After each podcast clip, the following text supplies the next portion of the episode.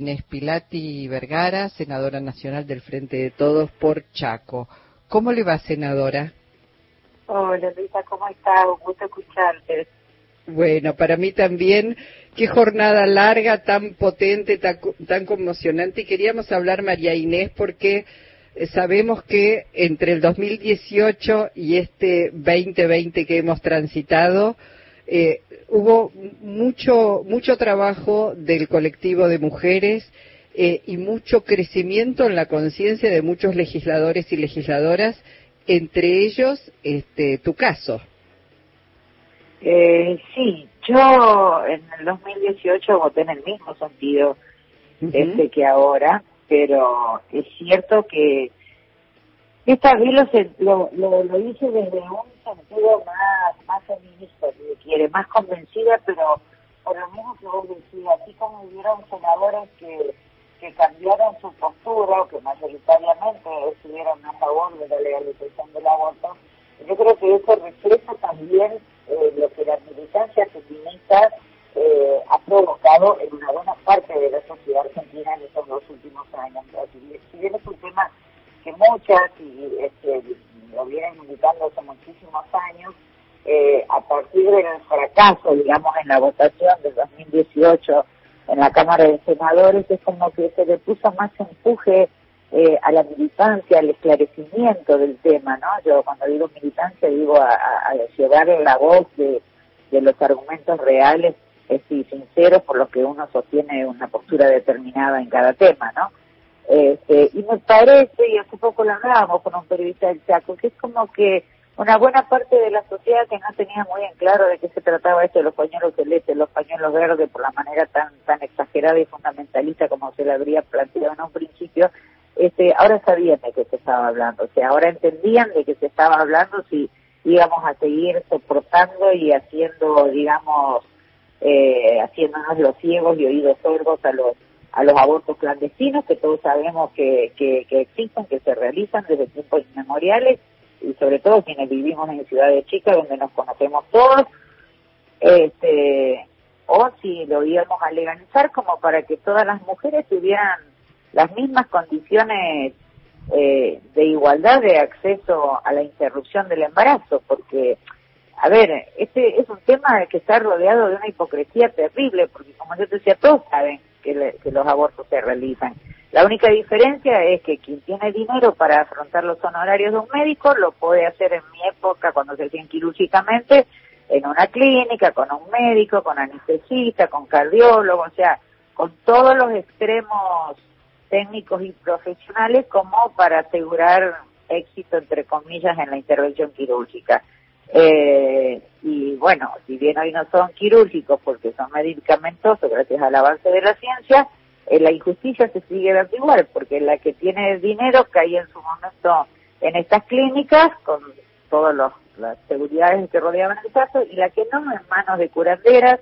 este, o de personas que ejercían ilegalmente la medicina, por decirlo de alguna manera, y como vos decías, con todos los riesgos que esto implica, ni hablar de los casos de muertes por aborto clandestino, pero sí de la cantidad de los miles de casos de mujeres que después cuando de manera planificada, consentida, querida, soñada, realmente quieren tener un niño, no, no pueden tenerlo porque porque por haber pasado por un aborto clandestino quedaron con sus úteros perforados, con sus órganos reproductivos, este, digamos, inhabilitados para siempre. Entonces, era una situación de injusticia, o sea, es, es yo ni siquiera hablo de que sea un tema de salud pública, es, es, una cuestión de, de, pura justicia social, o sea, de llevar igualdad en el tratamiento de una situación donde hoy, por ausencia del Estado, no hay, o no había, claro. ahora hay. Y, y eh, además hay que hay que pensar este, lo que pasa bueno en todo el país pero particularmente en, en algunas eh, provincias donde además hay una cantidad de abusos de niñas a las cuales después se las obliga a ser madre, ¿no? Y, y realmente es, es un tema gravísimo porque, eh, digamos, son, son situaciones que ponen, por cierto, en peligro la vida de esas niñas. No, no, pero no solamente en peligro, es un Se escucha mal. Perdón, sí. Hola, ¿ahora sí? Ahora sí. Mejor? Sí, sí, ahora sí. Este, no es solamente el peligro, pero es una atrocidad, es un despropósito pensar, no sé, dice, yo tengo 62 años, tengo nietas y yo no, no me puedo imaginar, digamos, ver una criatura de 10, de 12 años embarazada, o sea, este, amén de la violación y del abuso y de todo lo que eso significa, ¿no? Y que encima se la obligue a tener un hijo, a una niñita que, o sea, producto de una violación, porque hasta a veces también con esta justicia que deja mucho que desear, digamos, en nuestro país, este, hasta hablan de relaciones consentidas cuando sabemos que si, si te dejan embarazar a los 12 años es violación lisa y llana con todas las letras, o sea, ¿qué consentimiento puede haber? Este, y sin embargo, aún en esos casos, estando la ILE vigente, porque la interrupción legal del embarazo tiene en nuestro país ya 100 años de vigencia, así y todo, no todas las provincias este, eh, la ponen en práctica, tienen los protocolos de intervención correspondientes. En el Chaco hace, hace 10 días en la Cámara de Diputados se negaron este, a sancionar la actualización del protocolo de intervención para la interrupción legal del embarazo que tiene 100 años de vigencia. O sea, eh, a ver, yo Va a haber que trabajar mucho. Es, mucho, mucha educación, mucho tiempo, pero es que pasa? Esto no se consigue de un día para el otro. Eh, yo, gracias a los colectivos feministas, mis hijos y, a los pibes y a las pibas, eh, eh, he comprendido la atrocidad y la opresión que significó el patriarcado para las mujeres de mi generación. Eh, uno uno no, no, se daba cuenta mientras mientras transcurría la, la juventud porque tomaba situaciones como como totalmente naturalizadas. Y ahora con los ojos de ellos viendo con los ojos de ellos con la mente de ellos con los paradigmas de ellos y con los derechos que reclaman ellos ellas y ellas este uno se da cuenta de las situaciones injustas por las que ha tenido que pasar sin ninguna necesidad sin ningún derecho. Y no te hablo eh, de, de, de, cosas graves mucho menos de mi vida, pero pero realmente realmente fue así, ¿viste? Son, son muchos, muchos años de una cultura patriarcal que va a costar mucho modificar, pero que bueno, con una actitud, con una acción, con una ley, con un programa, con una política pública y con mucha paciencia,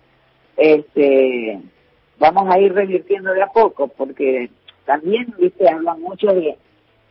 bueno, la educación sexual, todo con, educación se, esto se soluciona. Sí, pero también tenemos vigente de hace unos cuantos años la ley de educación sexual integral y sin embargo no se dan todas las escuelas, depende de la voluntad, de la religión, de la mayor o mejor, mayor o menor, digamos, religiosa que tenga un gobernador, una provincia, este, para bajar línea al Ministerio de Educación a que dé la, ley de educación sexual integral en las escuelas, cuando tenés la suerte de tener un gobernador que habilita, digamos, la educación sexual en la escuela, tengo otras con directivos de las escuelas que porque piensan de manera distinta no dan la materia, o como nos decían hace poco en un encuentro de juventudes que estuvimos de manera virtual con la senadora Catalfamo, con, con jóvenes de la provincia del Chaco, nos decían los jóvenes del impenetrable, a nosotros no nos dan la ESI, y cuando nos dan la ESI, nos mandan a profesores, a docentes, este, que son verdaderos dinosaurios o que vienen a darnos clases con sotana, con lo cual es contraproducente porque en vez de formarnos en los derechos y en la libertad que nos deberían enseñar, eh, nos enseñan lo contrario. Este, entonces eh, se hace muy difícil porque todo depende de las personas y las personas cada una tiene su ideología, tiene sus, sus subjetividades y, y bueno, como, este, se hace duro, se hace muy duro. Este, lo mismo con el acceso, eh, perdón. No, no, perdóname eh, que te interrumpo, pero quería preguntarte, porque mencionaste la religiosidad y hoy la conferencia episcopal, yo digo, perdió la oportunidad de guardar un respetuoso silencio sobre esta ley, que es una ley laica y que protege a las mujeres, este, que las, las hace salir de la clandestinidad y que puedan gozar del derecho a atención en salud sin ser cuestionadas, porque habló de la lejanía de parte de la dirigencia del sentir del pueblo y consideró que la aprobación de la ley ahondará aún más las divisiones en la Argentina. ¿Te merece algún comentario esto? Eh, mira, yo la verdad que hace mi vida no está ligada a la iglesia. Yo soy católica, yo creo en Dios, pero yo con Dios tengo comunicación directa. O sea, nunca nunca tuve en cuenta porque nunca coincidí con los intérpretes con los intérpretes de Dios en la tierra. Si fuera por ellos, ni siquiera hubiéramos tenido la posibilidad de casarnos, porque acordate que, hasta se opusieron a la ley de matrimonio civil porque perdían de cobrar las estampillas, digamos, de, los casamientos y los bautismos que hasta ese momento hacían ellos. O sea, eh, si hubiera sido por ellos, no no no nos hubiéramos podido casar con un divorciado. En mi caso, yo vengo ser así como una pecadora consuetudinaria, porque hace 35 años me casé con un hombre divorciado, pero bueno, vengo para la iglesia, vengo a ser así como una partícipe necesaria del peor de los sacrilegios. O sea, me costó un Perú poder bautizar a mis hijos porque, porque bueno, porque yo había cometido el pecado de casarme con un divorciado, a pesar de haber formado una hermosa familia durante 35 años, con nietos. O sea, viste, yo no, lamentablemente, y es como decía mi papá, viste, el poder es el poder en todos lados. Él me decía, hija, una cosa son los, los curas del territorio y otra cosa son los curas cuando ya tienen esa cosita color obispo en la cabeza, bueno, de ahí para arriba ya es poder de la iglesia y el poder de la iglesia es otra cosa. Este, por eso digo, no, no, no, no, no, no espero otra cosa, no espero otra cosa. Este, no, no, está bien, está bien, está bien. Eh, bueno, es ley, como decimos, habrá que militar para que se cumpla, para que se aplique. Es una de las tantas batallas que no terminan y que algunos sostienen, y yo creo que es así, recién empieza porque ahora que es ley hay que aplicarla.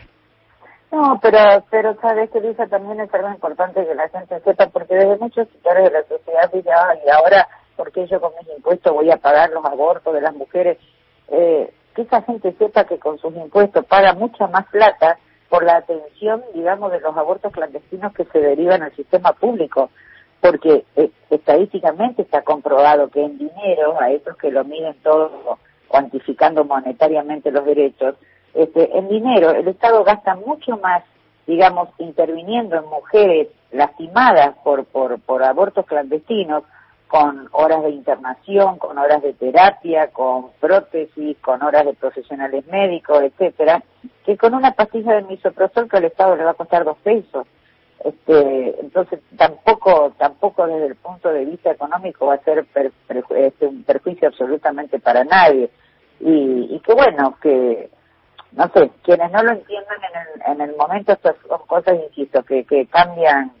cambian, cambian paradigmas, cambian, cambian dogmas, cambian costumbres, creencias, están imbuidas así de ciertos aspectos subjetivos, religiosos, pero con el tiempo se van a dar, se van a ir dando cuenta de que, de que no estamos haciendo otra cosa que llevando justicia a un lugar donde hoy no las hay y donde las principales perjudicadas son las mujeres y, los seres gestantes. Así que este, es cierto, con educación y esperando que funcione la educación sexual integral y esperando que con este gobierno peronista vuelvan a los hospitales este, públicos y a las, a las salas este, de salud de, de, cada barrio de nuestras jurisdicciones los elementos mínimos de prevención para, para tener relaciones sexuales, porque también es cierto que hoy ni siquiera hay profilácticos, este, desde el impenetrable nos reclamaban, imagínate la posibilidad de que alguien pueda pedir que le pongan un DIU, ni hablar de que le liguen las trompas. Entonces, eh, insisto, hablar desde afuera sin conocer las necesidades y los dramas que día a día se viven en el territorio es muy fácil, pero hay que estar en el cuero de esas mujeres que, como digo yo, apenas les alcanza lo que tienen para sobrevivir, como para encima cuestionarlas este, por lo que deciden hacer en determinado momento de su vida cuando, cuando creen que no están en condiciones de afrontar un embarazo. Clarísimo. María Inés Pilati Vergara, gracias senadora eh, por la participación, la posibilidad de poder dialogar. Eh, que sea un buen año por delante. Seguro que este termina mejor con el embarazo legal, gratuito y seguro. Y con las vacunas, Luisa. Son dos excelentes noticias que que gracias a Dios nos van a dar un poquitito de, alegría y de tranquilidad a todo este año amargo que, hemos pasado todos los argentinos y las argentinas. Te agradezco muchísimo la comunicación y muchas felicidades a vos, a tu equipo y a todos los oyentes. Un abrazo, muchísimas gracias, eh, senadora, hasta el año próximo. Gracias, gracias.